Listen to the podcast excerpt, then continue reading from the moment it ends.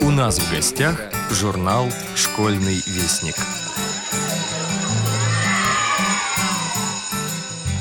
Здравствуйте, уважаемые слушатели Радио ВОЗ. У микрофона Юрий Кочетков, главный редактор «Школьного вестника». По сложившейся в редакции журнала традиции, 12 номер каждого года не совсем обычный.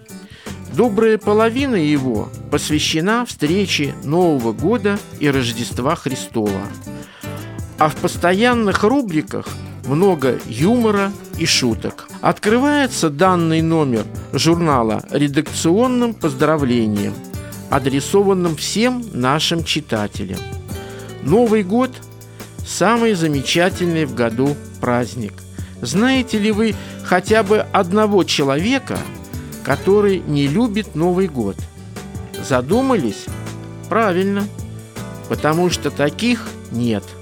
Даже самые невыносимые зануды, вспомнив про новогоднюю елку, мечтательно улыбаются, а самые несносные жадины – с радостью расстаются со своими деньгами, покупая подарки. В первую очередь, конечно, для себя любимых, а потом, войдя во вкус и всем близким. Вот такой волшебный праздник. А почему мы так любим Новый год? Наверное, потому, что готовиться к его встрече мы начинаем задолго до его прихода – и эти хлопоты, это ожидание новогодних чудес бывают не менее приятны и волнительны, чем само долгожданное торжество. И кажется, что в новом году обязательно все сбудется. Прочитав новогоднюю мозаику, вы узнаете, что нас ждет в первую половину следующего года.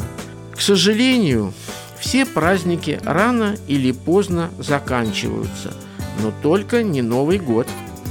Когда и какие народы встречают свой Новый год, вы тоже узнаете из новогодней мозаики. Узнаете и о том, как правильно принимать и дарить подарки.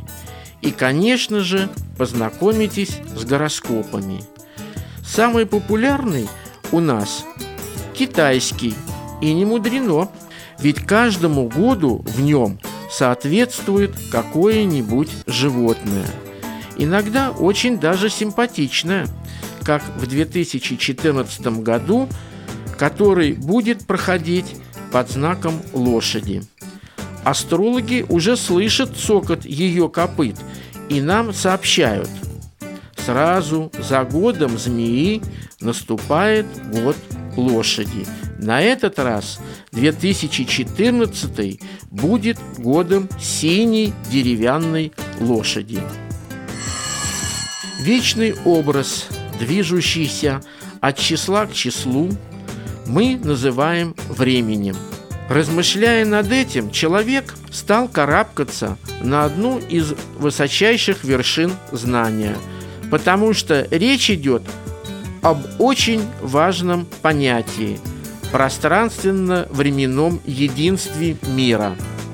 Несколько десятков тысячелетий понадобилось, чтобы человек понял, что зима через много дней вернется с той же неуклонностью, как ушла, что дождь начнется столь же неизбежно, как и кончится – Человек это осознал и начал загадывать вперед.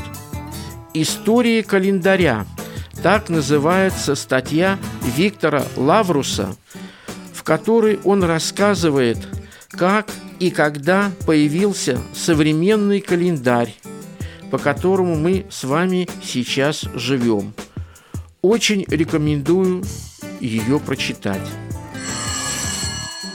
Совсем недавно Имя писателя Василия Никифорова-Волгина мало кому было известно. О нем просто не знали.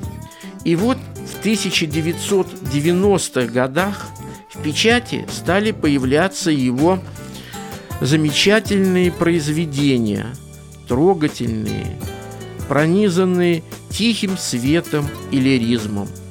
Прочитайте рассказ Никифорова Волгина «Серебряная метель». Думаю, что он вам понравится. В рубрике «Пробы пера» со своими стихами дебютирует ученик 12 класса Воронежской школы для слепых и слабовидящих детей Сергей Волков. Нетрадиционный получилась у нас в этот раз поэтическая волна. Вы не найдете в ней стихи известных и малоизвестных поэтов.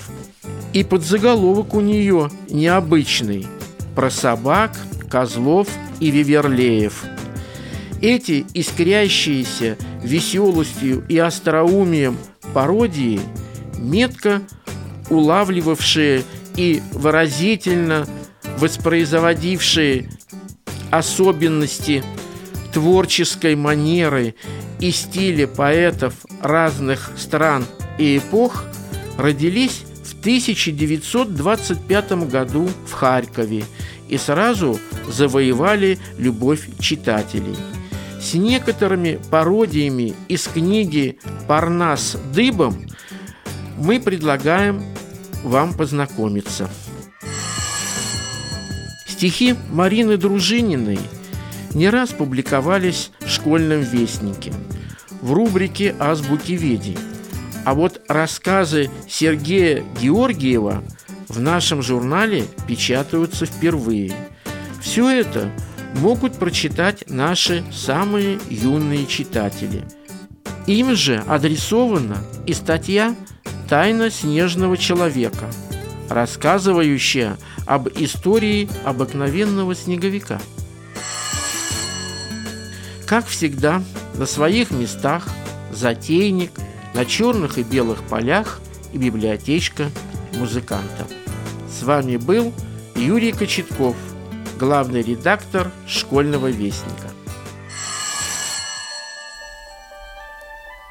Тайна снежного человека Человечек непростой – появляется зимой, а весной исчезает, потому что быстро тает. Вот и зима наступила. Хорошо бы она была снежной, но не слишком морозной. Особенно во время каникул. И тогда возле каждого дома обязательно появятся снеговики или снежные бабы. Называйте их как хотите. Все равно это будет человечек из трех снежных комов, уложенных друг на друга. Самый большой ком становится брюшком снеговика, поменьше – грудью, а самый маленький – головой. Снеговик стал символом зимних каникул у детей и новогодних праздников у взрослых. А кто и когда вылепил первого снеговика? И какой сверхъестественный смысл был у снеговика в прошлом? Первые снеговики были недобрыми, свирепыми снежными монстрами, впечатляющих размеров. Это не случайно, ведь в те давние времена безжалостные зимы с лютыми морозами и промозглыми вьюгами приносили людям немало бед. Скорее всего, именно тогда и появились поверья, что снеговики представляют реальную угрозу для людей. Считалось, что в полнолуние снеговиков лепить нельзя, так как это может принести беду. А в Норвегии нельзя было смотреть на снеговиков вечером или ночью из окна – Дурным знаком считалась встреча со снеговиком ночью. Его, как черную кошку, лучше было обойти. Только в XIX веке снеговики стали добрыми и незаменимыми при праздновании Рождества и Нового года. Снеговик появился на поздравительных открытках, где он мило улыбался и был окружен толпой веселой ребятни.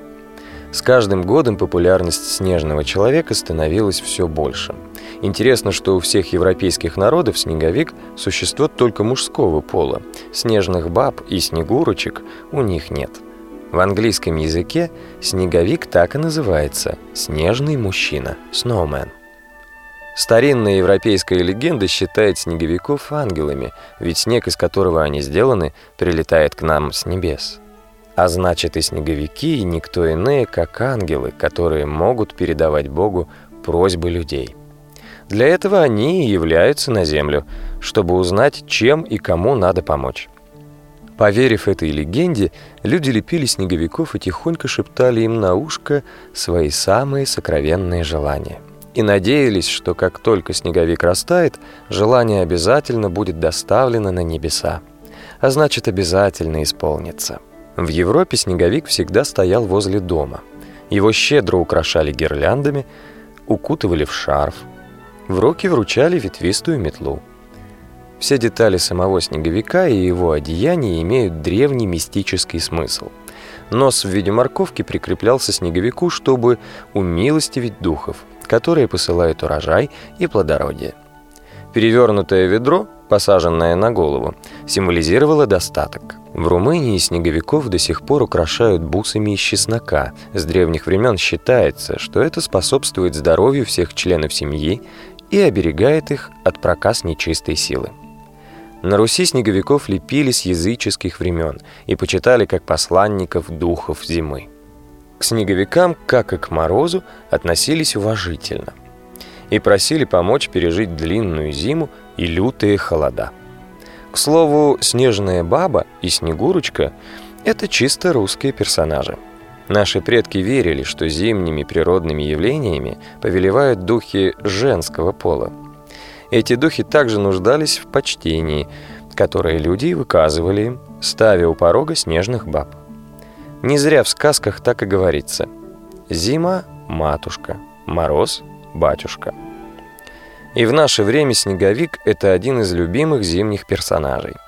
Редкая новогодняя елка обходится без доброго и забавного снеговика.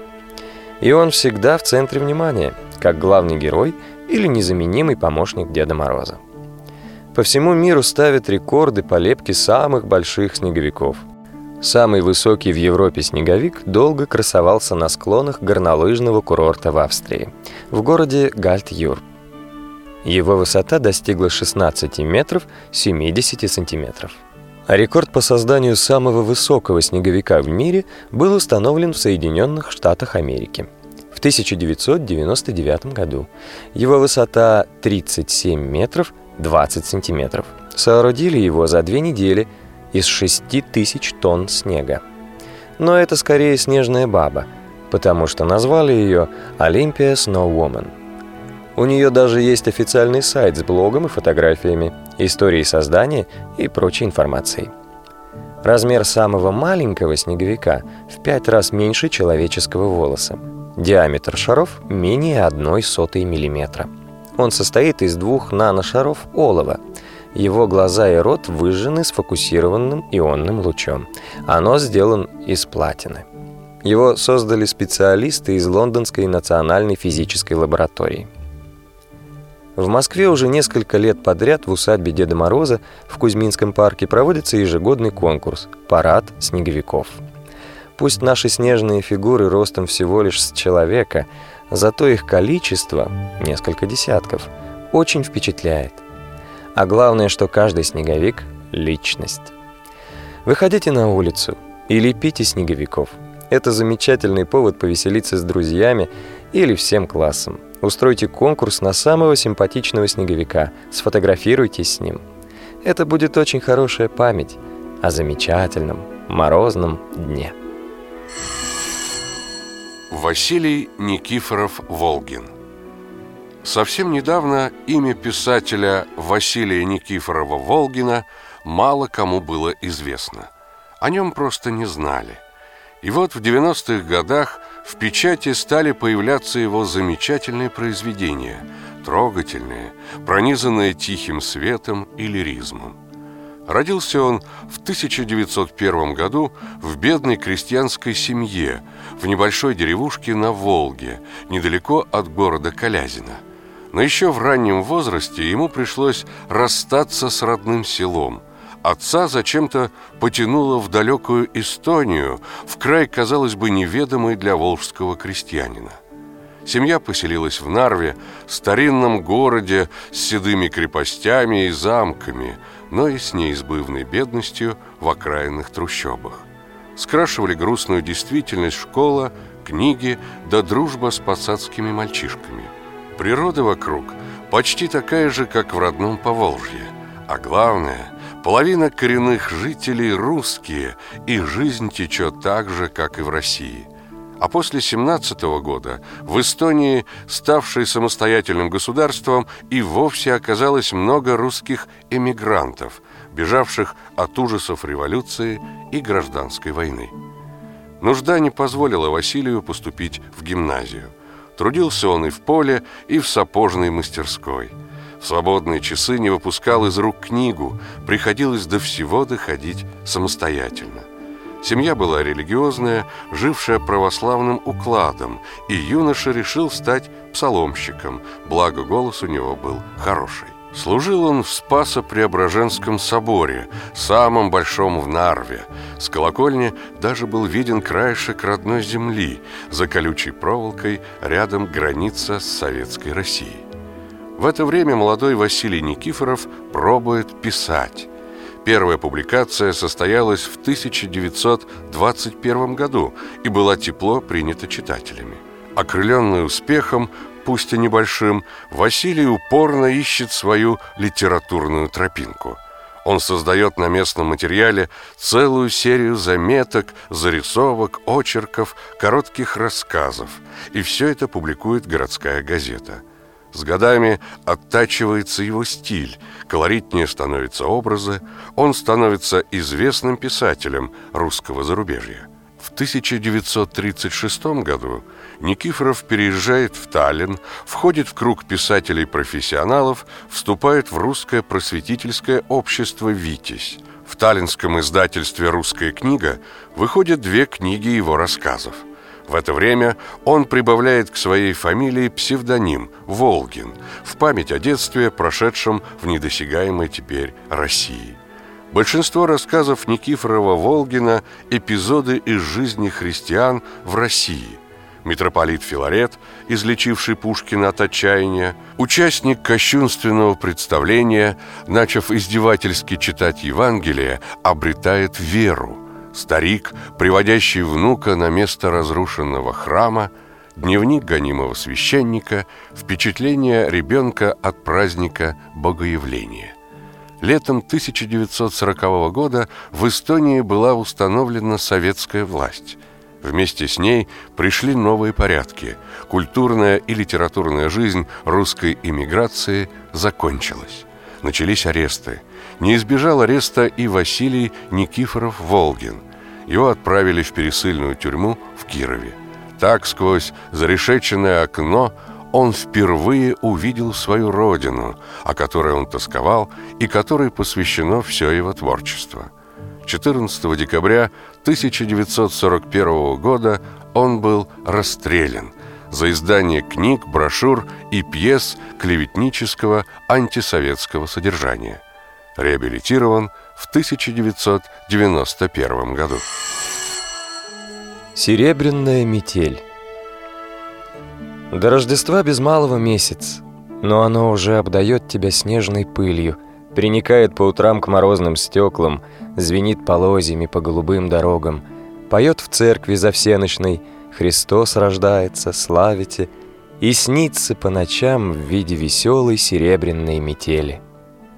В эти дни ничего не хочется земного, а в особенности школы. Дома заметили мою предпраздничность и строго заявили. «Если принесешь из школы плохие отметки, то елки и новых сапог тебе не видать». «Ничего», — подумал я, — «посмотрим». Ежели поставят мне, как обещались, тройку за поведение, то я ее на пятерку исправлю. За арифметику, как пить дать, влепят мне два, но это тоже не беда. У Михаила Васильевича двойка всегда выходит на манер лебединой шейки, без кружочка. Ее тоже на пятерку исправлю. Когда все это я сообразил, то сказал родителям. «Баллы у меня будут как первый сорт». С Гришкой возвращались из школы. Я спросил его. «Ты слышишь, как пахнет Рождеством?» «Пока нет, но скоро услышу». «Когда же?» «А вот тогда, когда мамка гуся купит и жарить зачнет, тогда и услышу». Гришкин ответ мне не понравился – Я надулся и стал молчаливым. «Ты чего губы надул?» Я скосил на него сердитые глаза и в сердцах ответил. «Разве Рождество жареным гусем пахнет? Обалдуй!» «А чем же?» На это я ничего не смог ответить. Покраснел и еще пуще рассердился. Рождество подходило все ближе да ближе. В лавках и булочных уже показались елочные игрушки, пряничные коньки и рыбки с белыми каемками, золотые и серебряные конфеты, от которых зубы болят. Но все же будешь их есть, потому что они рождественские. За неделю до Рождества Христова нас отпустили на каникулы.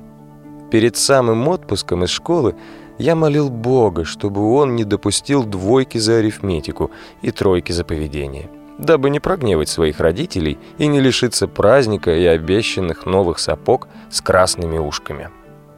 Бог услышал мою молитву и в свидетельстве об успехах и поведении за арифметику поставил тройку, а за поведение пять с минусом. Рождество стояло у окна и рисовало на стеклах морозные цветы. Ждала, когда в доме вымоют полы, расстелят половики – затеплят лампады перед иконами и впустят его. Наступил сочельник. Он был метельным и белым-белым, как ни в какой другой день. Наше крыльцо занесло снегом, и, разгребая его, я подумал, необыкновенный снег, как бы святой. Ветер, шумящий в березах, тоже необыкновенный.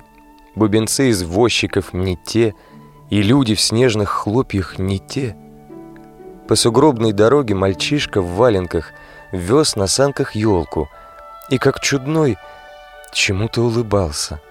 Я долго стоял под метелью и прислушивался, как по душе ходило веселым ветром самое распрекрасное и душистое на свете слово — Рождество. Оно пахло вьюгой и колючими хвойными лапками. Не зная, куда девать себя от белизны и необычности сегодняшнего дня — я забежал в собор и послушал, как посредине церкви читали пророчество о рождении Христа в Вифлееме. Прошелся по базару, где торговали елками, подставил ногу проходящему мальчишке, и оба упали в сугроб. Ударил кулаком по залубеневшему тулупу мужика, за что тот обозвал меня «шулды-булды». Перебрался через забор в городской сад, хотя ворота и были открыты. В саду никого. Одна заметель да свист в деревьях. Неведомо от чего бросился с разлету в глубокий сугроб и губами прильнул к снегу. Умаявшись от беготни по метели, сизый и оледеневший пришел домой и увидел под иконами маленькую елку. Сел с нею рядом и стал петь сперва бормотой, а потом все громче да громче «Дева днесь присущественного рождает», и вместо «волсви» со звездой путешествуют. Пропел «Волки со звездой путешествуют». Отец, послушав мое пение, сказал «Но не дурак ли ты? Где это видано, чтобы волки со звездой путешествовали?» Мать полила для студни телячьи ноги. Мне очень хотелось есть, но до звезды нельзя. Отец, окончив работу, стал читать вслух Евангелие. Я прислушивался к его протяжному чтению и думал о Христе – лежащим в яслях. Наверное, шел тогда снег, и маленькому Иисусу было дюже холодно, и мне до того стало жалко его, что я заплакал. «Ты что законючил?» — спросили меня с беспокойством. «Ничего. Пальцы я отморозил». «И по делам тебе не слуху. Поменьше бы олетывал в такую зябь». И вот наступил, наконец, рождественский вечер. Перекрестясь на иконы, во всем новом мы пошли ко всеночной в церковь Спаса Преображения. Метель утихла, и много звезд выбежало на небо. Среди них я долго искал рождественскую звезду, и к великой своей обрадованности нашел ее. Она сияла ярче всех и отливала голубыми огнями. Вот мы и в церкви, под ногами ельник, и кругом, куда ни взглянешь, отовсюду идет сияние. Даже толстопузый староста, которого все называют жилой, И тот сияет, как святой угодник. На клиросе торговец Силантий читал «Великое повечерие». Голос у Силантии сиплый и пришепетывающий. В другое время все на него роптали за гугнивое чтение. Но сегодня, по случаю великого праздника, слушали его со вниманием и даже крестились. В густой толпе я увидел Гришку. Протискался к нему и шепнул на ухо. «Я видел на небе рождественскую звезду, большая и голубая». Гришка покосился на меня и пробурчал. «Звезда эта обыкновенная, Вега называется. Ее завсегда видать можно». Я рассердился на Гришку и толкнул его в бок. Какой-то дяденька дал мне за озорство щелчка по затылку, а Гришка прошипел. «После службы и от меня получишь». Читал Силантий долго-долго. Вдруг он сделал маленькую передышку и строго оглянулся по сторонам. Все почувствовали, что сейчас произойдет нечто особенное и важное. В церкви стало еще тише. Силантий повысил голос и раздельно, громко, с неожиданной для него проясненностью воскликнул. «С нами Бог! Разумейте языцы и покоряйтесь, яко с нами Бог!» Рассыпанные слова его светло и громогласно подхватил хор. «С нами Бог, разумейте языцы и покоряйтесь, яко с нами Бог!» Батюшка в белой ризе открыл царские врата, и в алтаре было белым-бело от серебряной парчи на престоле и жертвеннике. «Услышите до последних земли, яко с нами Бог!» гремел хор всеми лучшими в городе голосами. «Могущие, покоряйтесь, яко с нами Бог, живущий во стране, и сей смертний свет воссияет на вы, яко с нами Бог, яко отроча родися нам, сын и дадися нам, яко с нами Бог, и мира его нет предела, яко с нами Бог». Когда пропели эту высокую песню, то закрыли царские врата, и Силантий опять стал читать. Читал он теперь бодро и ясно, словно песня, только что отзвучавшая, посеребрила его тусклый голос. После возгласа, сделанного священником, тонко-тонко зазвенел на клиросе камертон, и хор улыбающимися голосами запел — Рождество Твое, Христе Боже наш. После рождественской службы дома зазарили, по выражению матери, елку от лампадного огня. Елка наша была украшена конфетами, яблоками и розовыми баранками. В гости ко мне пришел однолеток мой, еврейчик Курка. Он вежливо поздравил нас с праздником, долго смотрел ветхозаветными глазами своими на зазаренную елку – и сказал слова, которые всем нам понравились. Христос был хороший человек. Сели мы с Уркой под елку на полосатый половик и по молитвеннику, водя пальцем по строкам, стали с ним петь «Рождество Твое, Христе Боже наш». В этот усветленный вечер мне опять снилась серебряная метель, и как будто бы сквозь вздымы ее шли волки на задних лапах, и у каждого из них было по звезде. Все они пели «Рождество Твое, Христе Боже наш». Тема нашего сегодняшнего урока. Откройте ваши.